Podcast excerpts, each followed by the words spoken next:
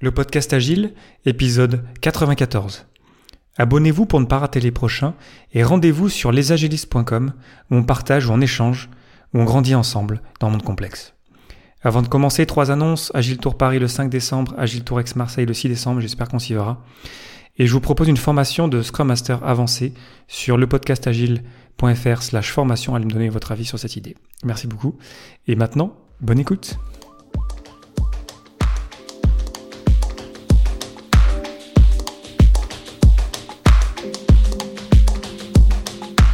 Bonjour, bonsoir et bienvenue dans le monde complexe. Vous écoutez le podcast Agile, je suis Léo Daven et je réponds chaque semaine à une question liée à l'état d'esprit, aux valeurs, principes et pratiques agiles qui font évoluer le monde du travail au-delà. Merci d'être à l'écoute aujourd'hui et retrouvez tous les épisodes sur le site web du podcast, lepodcastagile.fr. Aujourd'hui, pourquoi on ne priorise pas un backlog mais on l'ordonne?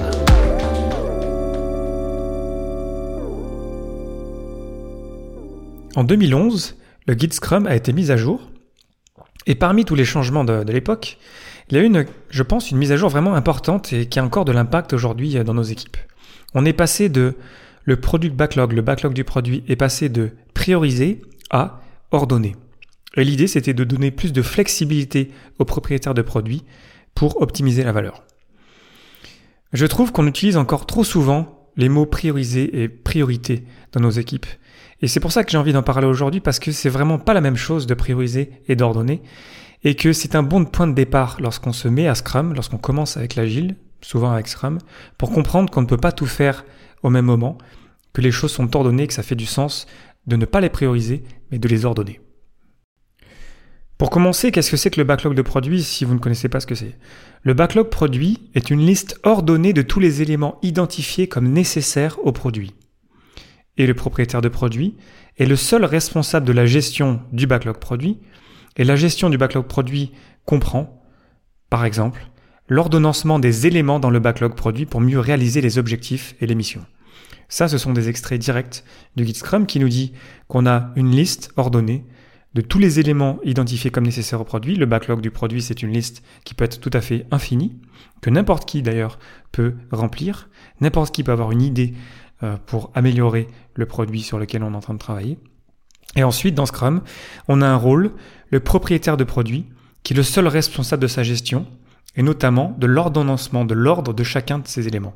Donc cette liste, elle est ordonnée, et donc on a forcément un élément qui est au-dessus d'un autre, puisque c'est ordonné, et c'est le propriétaire de produit qui est le seul responsable de cet ordre. Lorsqu'on est propriétaire de produit, ça arrive très rarement que les parties prenantes viennent nous voir en nous disant ah ça tel élément c'est priorité 2 ou 3. Ça n'arrive jamais tout simplement parce que il y a toujours un élément qui est priorité 1. Parce que même si on avait des parties prenantes, on va dire euh, raisonnables, qui se rendaient compte que peut-être il n'y avait pas de choses vraiment importantes, vu qu'on est habitué à demander plus, à vouloir toujours ajouter des choses au produit, alors peut-être qu'on devrait penser à en enlever d'ailleurs, mais bref, ça c'est un autre débat.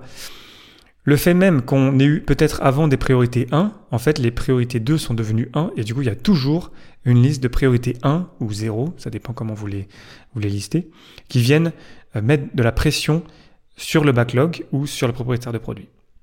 Du coup on comprend en fait que toutes les discussions autour des priorités ce sont des discussions stériles. Ça ne fait pas de sens de parler de priorité parce que évidemment que pour une partie prenante, à chaque fois il y a une priorité 1, c'est normal. Moi aussi j'ai envie de faire avancer entre guillemets, ma partie du produit. J'ai envie qu'on avance. Donc j'ai toujours, euh, quelque part, c'est aussi sain de pousser pour améliorer les choses et proposer d'autres fonctionnalités ou d'autres idées pour améliorer un produit. Mais le problème, c'est que chaque partie prenante a chacune ses priorités 1. Et en plus, parmi ces priorités 1, ce sont des ensembles d'éléments. C'est même pas des éléments qui sont séparés.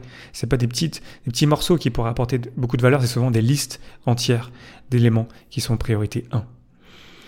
Bref, parler de priorité, c'est pas très intéressant. Aussi, ma priorité n'est pas ta priorité, c'est quelque chose qui est très relatif. Donc quand on parle de quelque chose qui est relatif, pour se comprendre, il faut qu'on utilise quelque chose d'autre en fait. Et c'est en ce sens que le backlog, qui est pas né avec Scrum, c'est un, un, un, artefact qui est très puissant et qui est utilisé dans d'autres endroits. L'idée même d'avoir un backlog, c'est d'éviter les discussions sur la priorité. Les priorités, c'est un des éléments à prendre en compte pour leur donner, mais c'est pas le seul. Bien sûr, il faut qu'on écoute nos parties prenantes. Bien sûr, il faut qu'on comprenne pourquoi est-ce que ces éléments sont vraiment importants là, sont vraiment en, en haut de leur priorité. Mais lorsqu'on a un backlog, c'est là où c'est puissant un backlog, c'est très utile de se rendre compte qu'en fait, on n'est pas tout seul en fait avoir des priorités et qu'il faut bien que quelqu'un décide et que c'est pour ça notamment que ça fait du sens d'avoir un propriétaire de produit. Et c'est là où le propriétaire de produit il a beaucoup de responsabilités et que c'est on lui demande plus que d'ordonner par priorité parce que du coup, il ou elle doit prendre des décisions pour mettre tel ou tel élément au-dessus d'un autre ou au-dessous d'un autre. Il ne peut pas dire ces éléments sont priorité 1, ces éléments priorité 2. On attend de lui ou d'elle qu'elle livre un product backlog qui soit ordonné. Et c'est très difficile d'ordonner un backlog avec l'idée de maximiser la valeur lorsque les éléments sont pris dans le sprint backlog et ensuite euh, implémentés par l'équipe de développement. Il y a plein de choses à prendre en compte. Les priorités, oui, ça en fait partie. Mais puis avoir aussi le retour sur investissement, le court terme, le long terme, la période de l'année, les mesures qu'on aura faites de la vraie utilisation de notre produit, le fait qu'il faut peut-être enlever des éléments du produit, le fait qu'il y a des éléments qui ont des dépendances entre eux. Bref, il y a vraiment beaucoup de paramètres à prendre en compte pour sentir un petit peu quelle pourrait être la valeur, sentir que peut-être parmi tous ces éléments priorité 1 donnés par une partie prenante, il y a, ah, cet élément-là, il a beaucoup de potentiel, donc on aurait intérêt à le mettre en haut du backlog. Donc c'est vraiment pas facile d'ordonner un backlog. C'est là aussi où lorsqu'on parle de priorité, en fait, c'est un peu trop facile, alors que ce qu'on demande, et c'est vraiment le, la seule, on va dire, euh, responsabilité propre aux euh, de produits, c'est d'ordonner le backlog. C'est pas quelque chose qui est simple. C'est vraiment pas facile. On doit interagir avec plein de personnes différentes qui ont des arguments différents, qui nous parlent de priorité. Ensuite, on doit penser court terme. Comment est-ce qu'on va arriver à générer de la valeur? Comment est-ce qu'on va arriver à garder de la valeur quelque part sur le long terme aussi. Comment on fait lorsqu'on fait Scrum avec des projets informatiques, des produits informatiques? Comment on fait lorsque l'équipe de développement vient nous voir avec des idées de refactoring qui pourrait avoir de l'impact ou pas sur ce qu'on fait, de l'impact court terme ou long terme? Bref, voilà, ce que je vous partageais maintenant, c'est que vraiment c'est c'est pas facile d'ordonner le backlog. Il y a plein de techniques différentes pour pour le faire, mais les priorités ce sont juste une partie d'entre elles et qu'à la fin, ce qui importe, c'est qu'on respecte les décisions du product owner, qu'on se rende compte que c'est difficile, qu'on se rende compte qu'il y a plein de choses à prendre en compte, qu'on se rend compte que on peut se tromper, mais dès l'instant où on itère sur une itération de une, deux, trois, quatre semaines, alors on peut rectifier. Alors on peut se rendre compte qu'on va tenter d'aller dans ce coin-là. On va pousser peut-être tels éléments du backlog. Donc du coup, on va les mettre en haut du backlog. Et ensuite, on se rend compte peut-être que lorsque les utilisateurs finaux sont en train d'utiliser, ça marche pas très bien. Du coup, on peut rectifier. Et c'est comme ça aussi qu'on recherche les éléments. C'est comme ça qu'on expérimente. C'est comme ça qu'on découvre ce qui est vraiment important pour nos utilisateurs. Et c'est donc pour ça que l'ordre du backlog doit être respecté. C'est pour ça que c'est il faut absolument que toute l'organisation, toutes les parties prenantes, l'équipe de développement, le Scrum Master respectent la décision du propriétaire de produit parce que c'est comme ça qu'on arrive à générer plus de valeur à la fin. Pour conclure, on se rend compte que ordonner un backlog, c'est très difficile. C'est même un art, je dirais, qu'il y a plein de manières de faire ça. Je vous ai pas toutes listées, il y en a vraiment plein. Et que donc, lorsqu'on voit un ordre du backlog, en fait, il y a plein de réflexions déjà qui a, qui a été faites pour l'ordonner de cette manière. C'est en ce sens qu'on se rend compte que c'est vraiment un boulot à temps plein de gérer un backlog, ce qui fait partie des responsabilités du propriétaire de produit. Et c'est aussi pour ça qu'on doit respecter ces décisions. Ce que j'aime aussi avec le backlog, c'est qu'il est public, tout le monde le voit.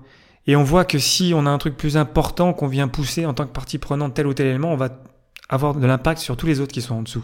On n'est plus à rêver dans son coin d'avoir chacun ses priorités 1 et se rendre compte qu'en fait on s'en fout de ce qui va se passer derrière. C'est partagé, c'est public, c'est ordonné par une personne, on doit respecter ses décisions. On est vraiment en prise avec la réalité.